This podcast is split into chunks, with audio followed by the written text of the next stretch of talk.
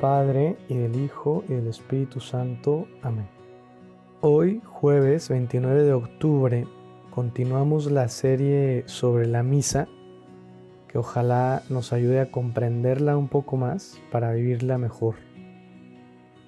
El jueves pasado reflexionábamos en cómo todos nuestros deseos humanos tienen su razón, o sea, su fuente, su origen en el grandísimo deseo que Dios puso en nosotros de sí mismo. O sea, esa necesidad fundamental que tenemos todos de amar y ser amados, porque Dios es amor y solo en Él somos de verdad plenos, plenos.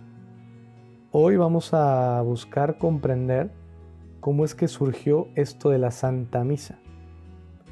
Y podríamos obviamente pensar en esa última cena que tuvo Jesús con sus apóstoles de Pascua, antes de entregar su vida en su muerte en la cruz. Y sí, ese es el misterio que vivimos en la Santa Misa.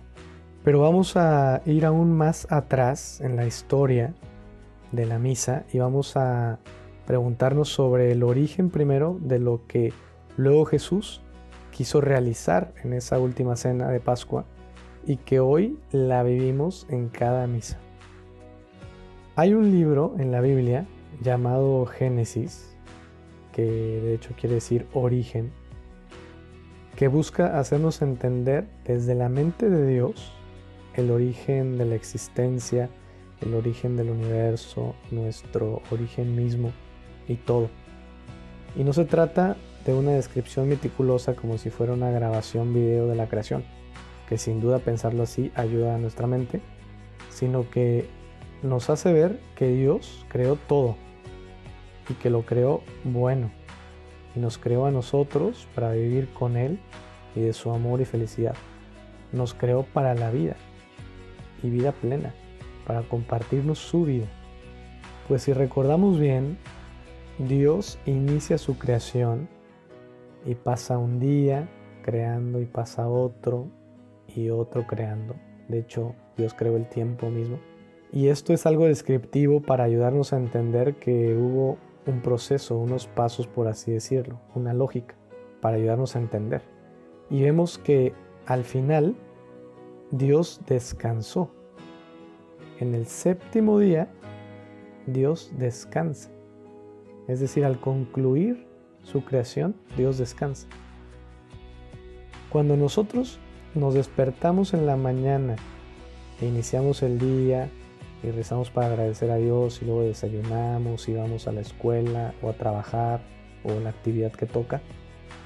Luego a mediodía comemos para después seguir con nuestras actividades de la tarde y llega la noche y uff, terminamos cansados, ¿no? Y pues a descansar se ha dicho.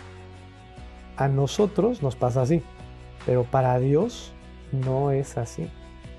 Dios no se cansa. Dios es vida.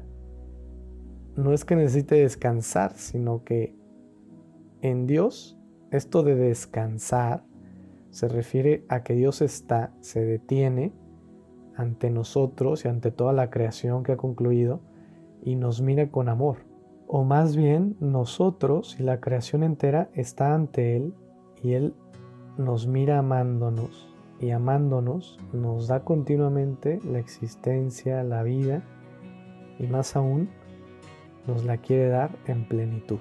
Entonces, eso de que Dios descansa en el séptimo día, después de concluir su creación, habría que comprenderlo mejor, ¿verdad? No digo del todo, porque siempre permanece esa parte de misterio pero que no es un misterio que intriga mal, sino de una manera hermosa para acrecentar nuestro deseo de Dios y de aquello que nos espera.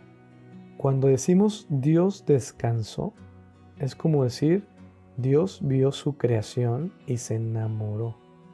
Quedó feliz ante ella, ante nosotros, por así decirlo.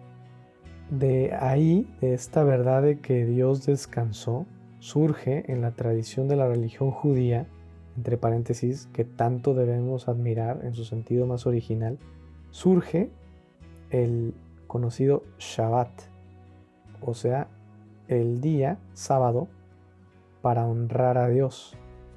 Por eso le dan ellos tanta importancia a guardar el sábado. Honran el descanso de Dios en adoración a Dios, en memoria de Dios. Y me podrían ustedes decir, pero Padre José Enrique, nosotros no vemos el sábado así.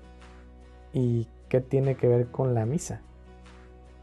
Mucho, porque así como en sábado, Shabbat de los judíos, tiene ese sentido de especial honra, memoria de Dios ante su descanso por la hermosura de la creación concluida, así nosotros tenemos el domingo como el día en que vivimos el descanso de Dios. Honramos y adoramos a Dios, celebramos su amor que nos salva. Por eso, el Shabbat judío, el sábado judío, está muy relacionado con nuestro domingo cristiano. De hecho, la palabra domingo significa precisamente dies domini, o sea, día del Señor, día de Dios, día especialmente para Dios. Para nosotros, la semana no inicia en lunes, sino en domingo y termina en sábado al caer el sol. Pero esto lo seguiremos reflexionando en un próximo episodio de esta serie explicativa sobre la misa, porque la misa es el día para celebrar especialmente el amor de Dios nuestro Señor. Y ahora rezamos nuestra comunión espiritual. Creo, Jesús mío, que estás realmente presente en el misterio de la Eucaristía. Te amo sobre todas las cosas y deseo ardientemente recibirte dentro de mi alma pero como no puedo ahora sacramentalmente, al menos ven espiritualmente a mi corazón. En el nombre del Padre, y del Hijo, y del Espíritu Santo. Amén.